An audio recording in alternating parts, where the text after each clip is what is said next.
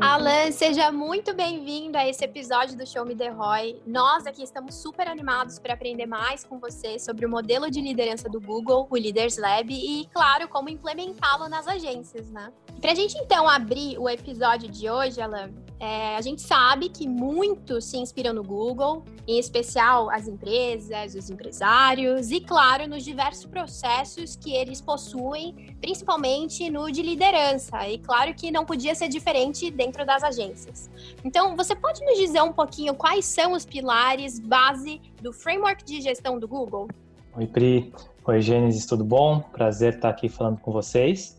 Claro, sim. É, o, esse, o Leaders Lab, né, que nem vocês comentaram, ele é um framework que o Google criou já faz um, um certo tempo, é, que é o treinamento que eles usam para os líderes e para as startups e times que eles treinam, né? E esse Leaders Lab ele foi é, criado com base em estudos que eles fizeram mesmo internos, né? Eles começaram a olhar vários times dentro do Google e ver por que, que certos times performavam melhores do que o outro, né? Quais eram aqueles líderes que tinham mais resultado do que o outro e tentou come começaram a procurar similaridades e padrões é, nesses é, nesses comportamentos, né? E também começaram a ir para academia, então pegar estudos de Harvard, de Stanford para tentar é, criar é, uma metodologia que eles pudessem replicar da liderança, né? Então eles criaram esse Leaders Lab.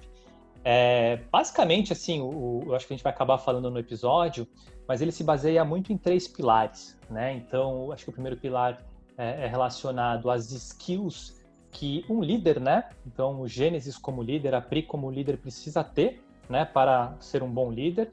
É, e aí ele passa, né? Para as skills que o seu time precisa ter. Né? Então, por que, quais são as características que um time de alta performance tem comparado com um que não tem, mesmo que sejam times dentro da própria empresa ou times similares de empresas diferentes.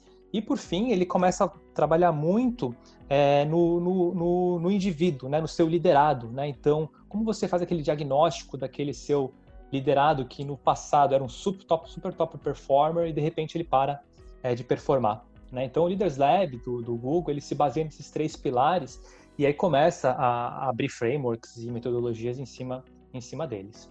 É, é, muito interessante a gente ver que existe um, uma forma correta, assim, uma, um, um baseline para a gente tratar a liderança. Mas eu queria entender se, é, devido aos, aos, perfis diferentes que a gente tem de pessoas, né, como um todo, é, é esse formato se aplica para todos eles? Existe um senso comum entre, dentro desse do Leaders Lab, Alan? Legal, Gênesis. Na verdade, é uma pergunta interessante, porque e essa, essa pergunta acaba acontecendo quando a gente roda né, esse, esse lab, né, esse, essa metodologia com, com as startups e com as empresas. É, e uma pergunta que a gente sempre responde que é assim, cara, no final do dia o que a gente está lidando são com pessoas, né? Então, e pessoas, infelizmente, não é uma ciência 100% exata, né? Então, o que funciona para um não funciona para outro.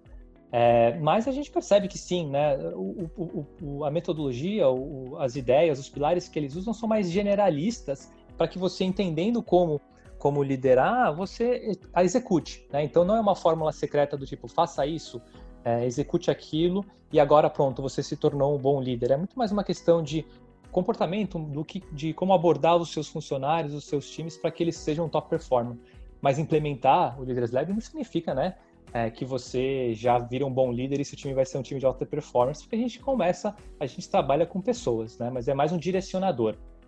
Eu acho muito interessante que a gente já entre nesse tópico, né, nesse direcionador e também que a gente comece a falar um pouquinho sobre comportamentos e atitudes, porque algo que nós vemos com muita frequência dentro das agências é ela começa pequena, começa depois a ganhar um corpo e quando passa a ter esse corpo, as obrigações de gestão elas começam a ser atribuídas ali para os donos de agência, que em alguns casos não têm é, algumas experiências em gestão ou então até mesmo é, trazem uma pessoa que antes era um analista e passa a ser gestor, e começa, lógico, a surgir uma necessidade ali de um comportamento diferente por parte dessa pessoa que se tornou gestor, uma atitude diferente. Então, a pergunta que fica aqui, Alan, até para a gente fazer um gancho com o que você começou a mencionar anteriormente, é como que esse framework do, Leads, do, do Leaders Lab ele se encaixa para as agências que têm essa situação que eu acabei de mencionar. Legal, né? É, bem, é super comum isso, acho que em agências, em empresas, startups, empresas grandes, é, tem essa, esse desafio né, daquele gestor de primeira viagem, aquele analista super bom e que agora a gente quer colocar ele como líder. E eu acho que a, a, a resposta baseada na, nos estudos do Google é, é quais as skills né, que eu devo desenvolver nesse, nesse líder para que ele seja um bom líder. E basicamente o que o, o que o Google traz é que o, a, o grande desafio de um, de um líder, seja ele novo ou seja ele é, já um líder experiente, mas que ele precisa desenvolver, é o equilíbrio entre people e task. Né? Então, o que, que significa isso? Ah, quando a gente fala de people, é, sabe que aquele, aquele líder ele consegue é, inspirar o comprometimento é, naquele liderado? Será que ele consegue desenvolver? Né? Será que ele consegue entender os anseios, os desejos profissionais é, daquele liderado e ir atrás para que ele se desenvolva? Né? Esse é o lado people. Quando a gente fala do lado task, é a execução, a entrega, o resultado em si. Né? Então, só que ele consegue, ele tem as, o líder tem a capacidade de fazer o time trabalhar pra caramba, tem a capacidade de fazer com que o time bata a meta, né? que o pessoal tenha foco, que tenha perseverança. Né? E o grande desafio do líder é que, na grande maioria, ou o líder ele é muito people, né? aquele que a gente chama lá do, do paizão, o nice boss, o amigão, ou ele é muito task, aquele cara jamais porrada, aquele cara que cobra muito, né? Então, o equilíbrio é, é, um pouco da chave. E o mais engraçado, né, por isso que eu falei anteriormente que não é uma ciência tão exata, é que esse equilíbrio entre people e task, geralmente ele muda também conforme a maturidade do time, né, conforme o momento da empresa. Você tem momentos, por exemplo, vai, numa, num momento de crise, é, no momento em que meu, você está prestes a fazer um, um, uma, um, fechar um cliente grande ou entregar, você vai ter que ser mais como líder, apertar a parte de task, né? Mas em outro momento, a empresa está rodando bem, você precisa de inovação, você está com turnover alto, né? Então, seu lado people tem que se sobrar, tem que ser um pouco mais forte, né? Então, esse é o grande desafio. É, e, e, quando você já tá, já tem experiência com liderança, com liderança, você acaba fazendo isso já de forma natural, que às vezes para um líder para um líder novo, né, o gestor de primeira viagem, isso não fica sendo tão natural. Né? Às vezes o gestor de primeira viagem ele tem aquela imagem do líder que inspirou ele, um cara super é, nice boss, paizão, e ele começa a fazer isso para o time todo, o time todo gosta, mas não entrega resultado.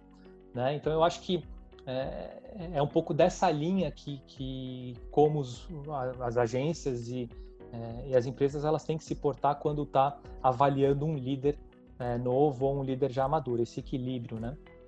É importante que a gente tenha equilíbrio em, diversas, em diversos momentos da nossa agência, né? E eu quero aproveitar um, um, gancho sobre uma das ferramentas de liderança que a gente usa muito aqui na RD, que são os feedbacks, que a gente já sabe que auxilia muito no desenvolvimento profissional, é, principalmente ali para o time que está sobre a gestão de, seja um líder experiente ou um líder mais jovem, e eu queria que você relacionasse para a gente é, o que você acabou de comentar do skill e do will para esse momento do feedback. Como que a gente consegue criar uma via de mão dupla, é, sendo que a gente possa desenvolver tanto o, no, o, nosso liderado, né, quanto o nosso liderado tem abertura também para propor feedbacks para nós melhorarmos como gestores, Alan? Legal, legal. É, aqui eu acho que a gente começa a entrar naquele grupo de, do pilar é, do Leaders Lab que a gente fala do, do liderado em si, né? Então, aí são vários os exemplos. Aquele seu vendedor que no passado que era um super top top performer e de repente o cara para de performar, ou aquela situação difícil que o cara, o seu liderado está com uma situação, uma, um comportamento estranho e que isso impacta, né? Então, como que você aborda é, esse, esse, esse liderado, né? E tem, na verdade, são vários os, os, os, as metodologias de como dar feedback, mas tem um negócio interessante no Leaders Lab que eu gosto muito, é que ele separa, ele faz um diagnóstico do seu colaborador através da, do will e do skill. Né? Então, imagina que você tem né, uma matriz, né, que no, no eixo X ele é o, o skill, né? então quanto que o seu colaborador manje, manja daquela tarefa que ele precisa fazer, e no eixo Y o will, né? o quanto que ele está é, empolgado e motivado para fazer aquela tarefa. Né? Então você tem ali um, uma matriz. E você tenta colocar o teu colaborador é, em algum desses quadrantes. Né? Então, por exemplo, se você colocar lá o, o, o teu colaborador, é, que é um, um, cara super novo, né? É, um starter que a gente chama, e ele provavelmente ele deve ter muito will, ou seja, está super motivado, mas ele tem pouca skill. Né? Então, aquele cara que entrou agora, está super empolgado, mas pô, não consegue bater meta, desenvolve com bug, faz produtos com nem tanta qualidade. Então, estou mapeando aqui meu, meu liderado. Tem também por exemplo, aquele cara que é o expert, né, que é o cara que tem muito will e tem muito skill. Putz, esse cara aqui é o perfeito, é o que eu quero que todo mundo esteja. Ou eu tenho aquele cara que, por exemplo, ele tem muita skill, né, o cara muito bom, mas ele está sem will, ele está desmotivado, né? E aquele cara mais crítico, né, aquele cara que você vai falar, putz, você tá com uma ideia nova, ele já fala, putz, isso aqui a gente já testou antes, isso aqui não vai funcionar, aqui na empresa esse tipo de coisa não funciona. Mas é um cara super que tem uma influência muito grande em seus colaboradores, né, nas pessoas no time. E por fim, aquele cara, né, que não tem will e nem skill, né, aquele cara que é o desencorajado. Por que, que eu estou falando isso? Porque você como líder, uma vez que você mapeia, né, em que momento o teu liderado tá dessa matriz, a sua abordagem ela tem que ser um pouco diferente, né? Então, por exemplo, quando você está abordando um cara, um starter, né, aquele rapaz que tem muito will e pouco skill, o seu papel como líder lá é, obviamente, manter a will, né? Não deixar que o cara se desanime, porque naturalmente, se ele começar a errar muito, ele vai é, perder essa motivação e vai se tornar um desencorajado, mas que ele desenvolva o skill, né? Então, como você, como líder, tem que fazer isso? Ah, preciso dar um feedback para o meu cara que é expert, aquele cara que tem muito will e muito skill, né? O que, que eu tenho que fazer aqui? Eu preciso manter esse cara com, com motivação, né? E você, como líder, o que, que você pode fazer? Putz, coloque ele como mentor, por exemplo, do starter, né? Então, é uma abordagem totalmente diferente. É, quando a gente desce lá para aquele quadrante perigoso, que é o do crítico, né? aquele que tem muita skill, é muito reconhecido pelo time, mas o cara não está mais com, com vontade, o que você tem que fazer ali é construir will nesse cara. Né? E como você faz isso? Putz, às vezes é trocar de área, às vezes é dar, dar mais coisa para ele fazer, né? Mas é um cara muito crítico, para muito perigoso de você. Tem que tomar muito cuidado para tratar esse esse colaborador, porque é um cara que exerce uma influência sobre os outros, né? E o desencorajado, né? Então, putz, o cara não está motivado e não consegue entregar direito. Será que nesse momento vale a pena tentar desenvolver o skill dele? Né? Dificilmente eu consigo, porque se o cara não está com o will, como eu vou desenvolver o skill? Né? Então, acho que o primeiro passo nesse, nesse momento é subir ali ele pro, pro will.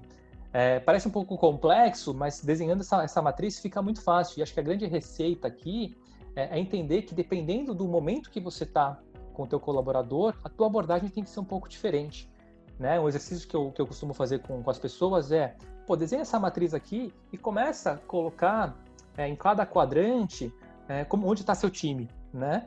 E o mais engraçado é que eu falo para eles assim, agora volta, sei lá, seis meses atrás e coloca como tá. E você vê que naturalmente as pessoas, né, os seus liderados, eles começam a, a, a transitar entre esses quadrantes. Né? E você, como líder, na hora de dar um, feedback, alguma coisa assim, você precisa se adaptar nisso daí também. Então não vai adiantar falar com, com o starter da mesma maneira que você vai falar com o expert. Né? Então acho que esse diagnóstico é muito importante é, quando você vai, vai, dar um feedback para um, uma pessoa. E aí, eu acho que uma vez feito esse diagnóstico, entra para as fases seguintes. Pô, eu entendi como esse colaborador tá. Né? Agora eu preciso sentar com ele na mesa, num ano on one e falar com ele. Né? Aí você entra nas outras, é, nas outras, nas outras fases né, da, da do, do, do, framework. É, o que o framework diz, até desculpa essa resposta ficar muito longa aqui, mas acho que vale a pena aprofundar um pouquinho, que uma vez que você diagnosticou o teu colaborador, você sentou com ele ali na mesa, né? você vai começar a falar com o seu colaborador. E tem um conceito interessante no Leaders Lab que ele fala assim, ó, os seus primeiros 30 segundos é, com o teu colaborador, o teu, teu objetivo e único objetivo é minimizar a defensiva. Né? Então, se pô, eu tenho um feedback corretivo para dar para o meu colaborador, se eles chamam do, do, do momento, os 30 segundos é, tóxicos ali, que se você não, se você usar mal esses 30 primeiros segundos na hora de falar com o seu colaborador, não importa o esforço que você tenha que fazer na frente, a conversa já foi para o brejo. Né? Então, esses primeiros 30 segundos são muito importantes para você conseguir fazer um feedback de qualidade. E o seu objetivo como líder nesses 30 primeiros segundos é minimizar a defensiva. Né? Então, sentar, é aquela coisa, né? Imagina quando, quando você está na, você tá na tua mesa, vem um RH e, e te chama para ir para uma sala de reunião. Você já vai saber, você já vai armado, né? Você já vai protegido. Então vai ser muito difícil você minimizar a defensiva, né? E são algumas técnicas, né, para você conseguir uma conversa que né, o cara não tenha medo. É você ter, um, obviamente, um quebra-gelo, é você realmente ter um, um rapport, uma empatia ali no começo, é você não chamar né, o seu colaborador para conversar só quando você tem um feedback construtivo para ser feito, né? Quando você tiver com feedback positivos, também a conversa flui um pouco mais fácil. E o terceiro ponto, enfim, você diagnosticou, você minimizou a defensiva, é você, obviamente, fazer passar a mensagem com qualidade, né? Você dá um feedback de forma clara e objetiva. Aí também tem vários frameworks, né? O que a gente acaba fazendo exercício no Leaders Lab é aquela questão de você falar é, situação, comportamento e impacto né? O feedback que o framework que eles falam que é o jeito de, das pessoas entenderem é você dar a situação, dar o impacto que essa situação gerou e, né, o, e aí você fala a mensagem. Então vou dar um exemplo. Né? Imagina que a gente está numa sala de reunião ali e, e, e, aí o Gênesis chegou atrasado, né? E aí, putz, vou chegar lá na, no feedback do Gênesis, minimizei a defensiva e já chego lá, Gênesis, você chegou atrasado, cara, não tá legal se você fez um feedback assim, já vai chegar, o, o Gênesis já vai entrar em modo defensiva. Né? Como você, como líder, deveria tocar? Algo mais ou menos assim. Né? Então, Gênesis, lembra aquela reunião que a gente teve ontem com o nosso cliente? Situação. E você chegou atrasado nela. Né? Então, a situação é, eu tive uma reunião, o Gênesis chegou atrasado. E isso gerou impacto. Né? O seu comporta... A situação era uma reunião com o cliente, o seu comportamento era você chegar atrasado, e o impacto foi e isso fez parecer que a gente é amador, fez tirar é, o cliente começar a achar que não, não, não, confiava na gente. Então, eu trouxe uma situação, um comportamento e um impacto. E aí a mensagem começa a ficar um pouquinho mais fácil. São técnicas, são treinos. Né? Isso daqui, na primeira sai mais ou menos, a segunda sai um pouquinho melhor. Mas eu acho que é, a resposta ficou meio longa, né? mas eu acho que você ter essa, esse diagnóstico, essa, se preocupar com a defensiva aí, até trabalhar o feedback ali, é, você começa é, a desenvolver essas skills de liderança também. Alan, enquanto você estava falando, me vieram várias perguntas. Prometo que eu vou fazer só uma agora. Mas uma delas muito relacionado ao will skill que você começou já a mencionar anteriormente. É, e que nossos parceiros nos trazem com fre frequência, que é quando eles estão em contato com o funcionário, principalmente num processo de desenvolvimento profissional deles, eles mencionam que vem bastante um interesse por parte daqueles que ainda estão como analistas, que querem se tornar um gestor, né? Eles têm isso como objetivo de desenvolvimento profissional dentro da agência. É, Para aqueles que estão enfrentando essa situação e o desafio, é, ou então até mesmo aqueles que já estão né, no chapéu de líder, quais são os pontos que você considera que são os mais importantes na construção de um bom gestor? Se você pudesse hoje destacar os principais, tanto para aquele que já está na função, quanto para aquele que quer se tornar, o que, que você traria aqui para a gente como é, considerações agora? Legal, ótimo. Eu acho que assim, primeiro, tanto o, o, né, o, o CEO vai, que quer promover aquela pessoa líder, como né, a pessoa que está, o colaborador que está se tornando líder, tem que ter um pouco de paciência. Tá? Ninguém nasce líder, é, ninguém é bom líder de, logo de cara. Né? Liderança, queira ou não, é treino, é tentativas e erros, né? É, agora, a gente como, como né, líder de agências ou tem que também não é só ficar batendo a cabeça na parede errando até acertar um. É estudar, é ir atrás de metodologias que te ajude a minimizar o erro, né? Então, um pouquinho de paciência de saber que é, uma, é um processo que você vai desenvolvendo, e são vários os, os, paralelos. Você não é um vendedor bom logo de cara, você não é um programador bom logo de cara, você não é, é um designer bom logo de cara. Você vai é, desenvolvendo essas skills. Liderança é a mesma coisa, ninguém nasce líder, a pessoa desenvolve é, liderança. Né? Então eu acho que a paciência é importante, obviamente estudar ajuda muito, né? e aí assim, eu estou trazendo aqui uh, o Leaders Lab do Google, mas tem vários outros materiais. Eu, mencionei no começo do podcast né, os estudos de Harvard e Stanford, também eles têm cursos, aí eles botam obviamente outros nomes, só sobre skills de liderança. Né? No final das contas, tudo acaba permeando mais ou menos as mesmas coisas, mas é, é, estudar é importante. Eu deixo algumas, né, algumas é, recomendações. Eu acho que o próprio Google, é, esse, esse trabalho que eles fizeram para criar o Leaders Lab, eles criaram um site. Esse site, site se chama Rework. Né? Então, se você procurar no Google lá, Google Rework, todo esse material que eu estou falando tem lá. Né? É, eles têm o, o Laszlo Block, que é um, um ex-googler lá, que escreveu um livro, né? É, também, tudo isso que eu estou falando também está lá. Então, é um pouco ir atrás e estudar. Ter paciência atrás, é, ter paciência, estudar e, obviamente, né, começar a liderar. Eu acho que também é, é importante começar devagar, então começa ali, o cara quer aprender liderança, então já começa a fazer um, um, uma co-liderança entre a pessoa mais experiente com o cara mais novo, né, fazer o primeiro feedback junto. Uma coisa que eu já fiz algumas vezes aqui é, é, é treinar, é, é, é simular, fazer um roleplay mesmo. Então, situações difíceis que todo líder tem que vivenciar. É uma demissão, é uma proposta, é um, é um feedback mais complicado, né?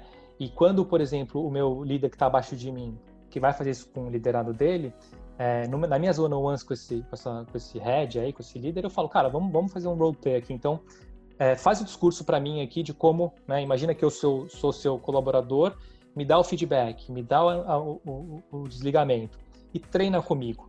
Né? E aí eu começo a dar uma, uma corrigida ali para quando ele for fazer com o colaborador efetivamente, a mensagem, a mensagem saia um pouquinho mais redonda. Isso funciona muito bem, tá? Porque aí o cara não vai na não vai no, no, no susto, né? Não vai no, no, no, improviso. Ele já treinou isso com você. Então, acho que, respondendo a tua pergunta, eu iria nessas três linhas. Paciência, estudo e roleplay funciona muito. Eu queria puxar um gancho, Alan, é, dessa resposta que você trouxe, porque eu, eu acho super pertinente. A gente fez recentemente uma pesquisa com os nossos parceiros, um tempinho atrás, e nela a gente constatou que uma das maiores dificuldades dos gestores de agências, assim, os CEOs propriamente ditos, é de dar autonomia aos funcionários por N fatores. É, você indica alguma ação para ser feita nessa, nessa passagem de bastão mesmo, para que isso seja mais fluido e um movimento positivo para os dois lados? Excelente pergunta, Gênesis. Ela, essa pergunta ela combina muito com aquele pilar de times né, do, do Leaders Lab. Né? O que que, o que, que, o que, que é especificamente em autonomia? Né? É, todo mundo quer autonomia, todos os times querem autonomia, querem autonomia para inovar, querem autonomia para, enfim, desenvolver, para estudar. Por que, que querem? Porque a gente sabe que a autonomia ela dá motivação, né? Times autônomos são mais criativos. É, e aí isso entra num, num, num ponto do, do, framework do Google que eles chamam muito de é, segurança psicológica, psychological safety, né? Se o time ele tá lá, ele tem autônomo, ele se sente autônomo, ele tem autonomia, ele se sente ok para tomar risco, né? Ele a, ele testa coisas novas, e as pessoas só, só testam coisas novas, elas só, só inovam se elas têm autonomia e elas, quando fizerem esses testes, elas não vão ser reprimidas, né? Então, a autonomia tem bastante coisa relacionada a isso.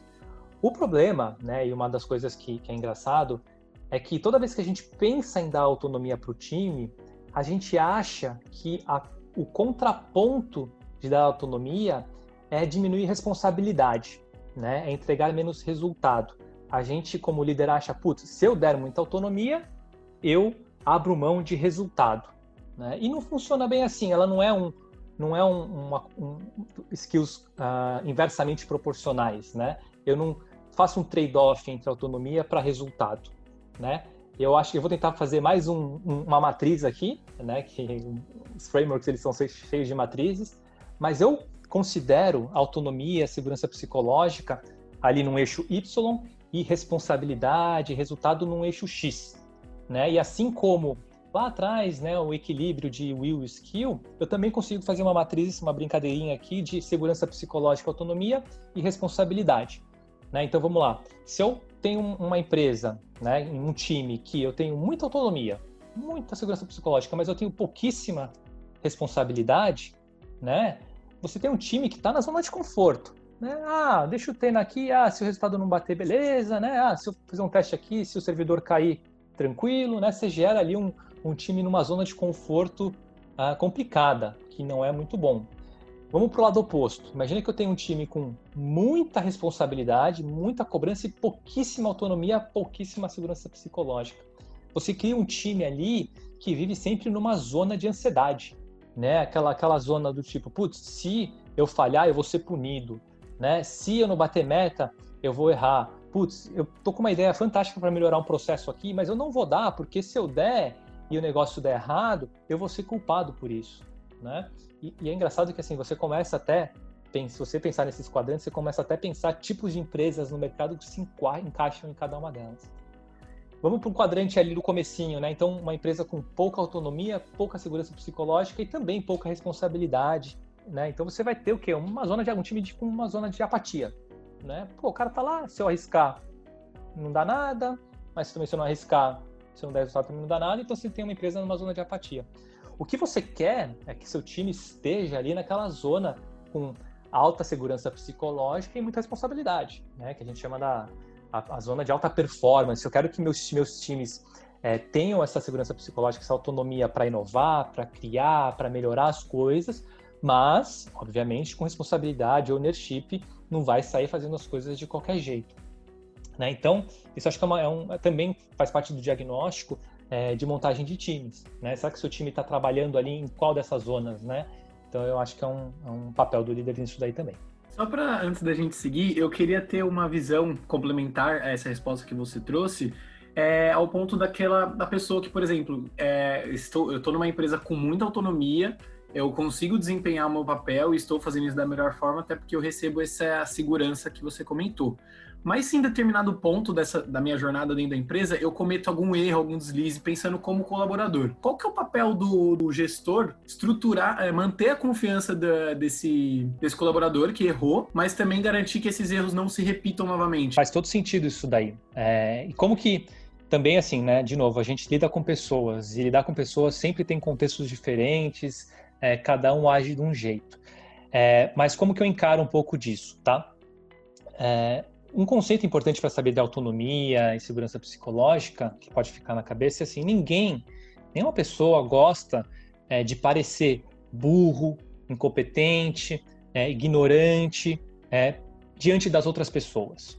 Né? Então, se você tiver esse contexto na cabeça, isso é fato, né? Ninguém gosta de, de se sentir menosprezado perante as outras pessoas. Né? Então, eu acho que isso já permeia um jeito de abordar é, essa, essa, esse exemplo que você trouxe de um, de, um, de um colaborador que falhou em alguma coisa. É, putz, fazer essa correção, sentar, entender onde que ele errou, mas no privado, né? Em vez de chegar ali numa sala de reunião e falar, pô, Gênesis, você fez esse negócio que bagunçou a operação inteira. Cara, você fez isso lá na frente de todo mundo, ninguém mais vai ter segurança psicológica para inovar de novo ou para sugerir alguma coisa, né? É, você começa a cair lá na zona de apatia ou numa zona de ansiedade. Por outro lado, também ter regrinhas do que pode ou que não pode ajuda, né? Então, assim, uh, você vai testar, você faz um teste controlado. A gente faz muito disso. Eu acho que até RD tem os pilares de, de, dela, se não me falha a memória, a parte mais lean, né? Então, você fazer um teste controlado. Vou subir, vou testar um, um processo novo, né, na minha agência. Então, em vez de eu fazer isso para todos os meus clientes, deixa eu fazer com um cliente só isolado para ter certeza se isso daqui não vai é, explodir a minha operação. Então você começa a fazer coisas um pouquinho mais controladas, tá? Mas acho que o contexto, o, o, esse, esse contexto que eu passei aí de é, ninguém gosta de parecer ignorante perante os outros, te ajuda a permear como o líder deve, é, deve direcionar em caso de falhas, tá? Aproveitando o momento que nós estamos falando é, sobre enfrentar dificuldades, sobre, no caso, adaptação. Eu já queria puxar a nossa pergunta, levando em consideração o cenário em que nós estamos, como isso tem afetado diretamente o ambiente das agências e, claro, né, como a necessidade de adaptação nos últimos dias ela tem sido uma, uma das coisas mais discutidas e realizadas pelos nossos parceiros, porque várias dessas empresas, todas no caso, é, quase todas elas, estão passando para o remoto, né? E ao passar para o remoto, é, existem algumas adequações que são feitas que acabam aumentando esse nível de dificuldade de adaptação. Então, Alan, para você nos fechar aqui conosco esse episódio, queríamos que vocês queríamos que você dissesse um pouquinho sobre quais as dicas que você pode nos oferecer para garantir uma liderança coesa, independente de estar fisicamente ali com os funcionários, é, ou então no remoto. Existe uma forma de tornar esse processo um pouco mais tranquilo ou a dificuldade ela existe mesmo, a gente tem que aceitar e fazer o melhor que a gente pode. Como que, como que a gente atua nesse caso? Legal, Pri. Eu acho que iria nessa segunda opção sua ali de, né, a dificuldade existe, mas como que a gente faz ela da melhor maneira. É, a gente também está vivenciando o trabalho remoto, né? É, é, não era nosso padrão de trabalho no passado, passou a ser. E o que, que eu tenho percebido? Eu acho que dá, dá para a gente dizer que, uh, imaginando que, putz, cliente não é problema, ferramentas não é problema, falar especificamente de liderança. A gente vai ter principalmente dois grandes desafios uh, quando a gente fala de sair do físico para o remoto relacionado à liderança. É, eu acho que o primeiro é comunicação, né, papel do líder, da liderança da empresa, é uma comunicação clara e fluida para todos os colaboradores. E quando eu falo comunicação, é planos de curto prazo, médio prazo, melhores práticas, cultura e etc. Né? Isso, quando você está no ambiente físico, é muito fácil. Né? Você cultura, ela começa, ela é transmitida por osmose, né? Você vê por se o rapaz do teu lado está se comportando de uma maneira, você tende a se comportar da mesma maneira, né? O alinhamento ela é feita na conversa de corredor, o alinhamento é, ela é feita uh, no, no, na cara a cara, é feita no one on one, é feita durante o almoço. Quando você sai é, disso daí e vai para o trabalho remoto, essa comunicação sua fica mais comprometida, né? Como que você consegue fazer o, a divulgação da tua da tua cultura agora só de forma remota, sem mais aquele, né, a, a osmose do comportamento, né, aquela conversa de corredor, né? E eu acho que o segundo pilar é o desenvolvimento do, do seu time, né, do seu colaborador, que também é mais difícil, porque você tá com uma tela na tua frente, você está se comunicando agora por mensagem, uma vez por semana você faz um, um checkpoint por vídeo. Né? Então, o que, que eu recomendo, né, o que a gente tem feito, é, é mudar um pouquinho os rituais que a gente tem, né? Então, por exemplo, a gente tinha rituais na companhia é, de reuniões mensais para alinhamento, né? Para colocar para onde a gente está indo, quais são os próximos passos, os OKRs. Essas reuniões que eram onde todo mundo ficava numa sala, as pessoas se encontravam, é, não existem mais. A gente está fazendo isso semanalmente. Né? A gente trouxe para uma frequência muito maior. Para quê? para estar tá lá os times e a gente faz, né, por Hangout, Zoom, onde todo mundo se vê e a gente incentiva muito que as pessoas vê, olhem isso daí e a gente como é, líder comece a interagir com as pessoas no chat para tentar quebrar um pouquinho é, desse gelo que tem, né?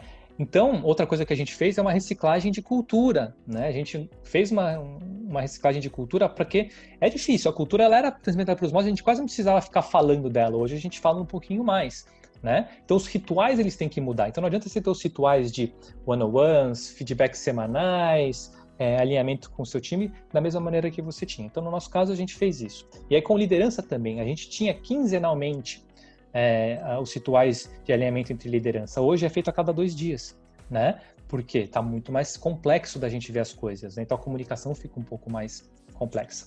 Uma outra coisa que a gente fez nos nossos times é dar um pouco mais de independência para eles. Então eu tive que alocar um pouco mais de budget para cada time para que eles sejam independentes entre si. O que, que significa isso? A gente tinha nossos processos de contratação, né, de alinhamento entre um time de marketing com o time de vendas, o time de vendas com o time de CS, o time de key account, né, que tinha que passar o time para A gente começou a dar um pouco mais de autonomia para esse pessoal, fazerem um pouco silos né, dentro das companhias para poder dar mais agilidade. Né? Tudo isso é questão de rituais e um pouco de estrutura que eu falei, no primeiro ponto. E falando um pouquinho de, de liderança, né, de engajamento, é, a gente faz já a gente está indo para o terceiro mês de isolamento. Os dois primeiros meses eram quase todas as nossas one-on-ones para falar de resultado, performance como ajudar. É, a gente tem colocado é, dentro das pautas é, o One One só para bater um papo, entender um pouco como que tá, perguntar um pouco de família, né, sem muitas cobranças, porque tá, eu já, a gente está sentindo isso no time, né? Hoje só se encontra para falar de trabalho, né? De está num, num hangout, você vai falar sobre trabalho que tem que fazer.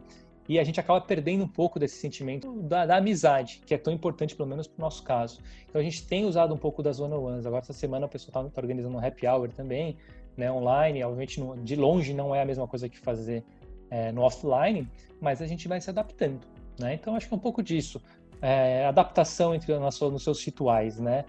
Pensar que é, a, a, grande dificuldade do trabalho remoto é a questão da comunicação, é você não passar as coisas mais por osmose, pelo olhar, pela entonação de voz. Agora é tudo mensagem em momentos que você para para falar, né? E como você adapta um pouquinho esses rituais para isso.